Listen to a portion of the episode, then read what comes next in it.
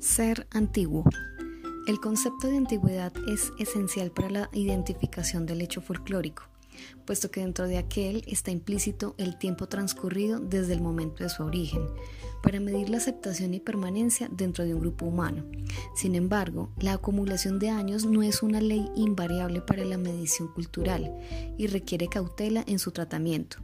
Enrique de Gandía dice, el límite cronológico de la tradición no puede ser precisado de un modo fijo y exacto. Lo actual no puede ser tradición porque todavía no tiene antigüedad. Sin embargo, aquello que ya tiene medio siglo de vida en un país que apenas pasa de cuatro siglos y medio de existencia histórica continental puede ir siendo considerado como tradición y como folclore, cultura y folclore en América.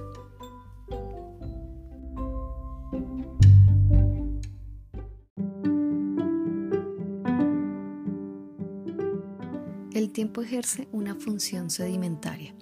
Añejamiento significa afirmación, supervivencia, cuando de estas cosas se trata. Todo hecho cultural, bien sea originado por motivaciones autóctonas o inducido por asimilación, adquiere con el correr del tiempo peculiaridades que son propias del grupo humano en que nace o se realiza. Poco a poco se incorpora el saber colectivo y en la órbita de los gustos, tendencias e intereses comunes es susceptible de constantes enriquecimientos. La conciencia colectiva responde mejor a los incentivos generacionales porque estos, al fin y al cabo, son una especie de segunda dimensión de la sangre y son los que le dan razón de ser la fisonomía étnica.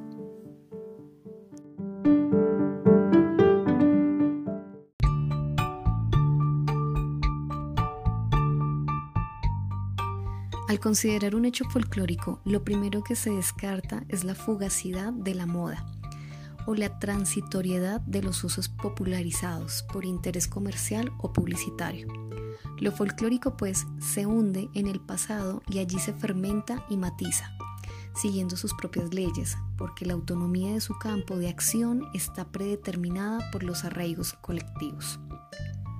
Es preciso tener en cuenta que las preferencias de los grupos folclóricos y su evolución social imponen el que haya también folclor vivo, folclor muerto y folclor naciente, según sean las tendencias culturales e históricas. Por ejemplo, entre los núcleos negroides muchas fórmulas rituales y mágicas existen desde la época de la esclavitud. Fueron olvidadas y otras fueron sustituidas por rezos cristianos. De igual manera, hay muchas especies culturales de reciente cuño que han comenzado a folclorizarse, como se observa en la música mestiza del sur, en la frontera con el Ecuador.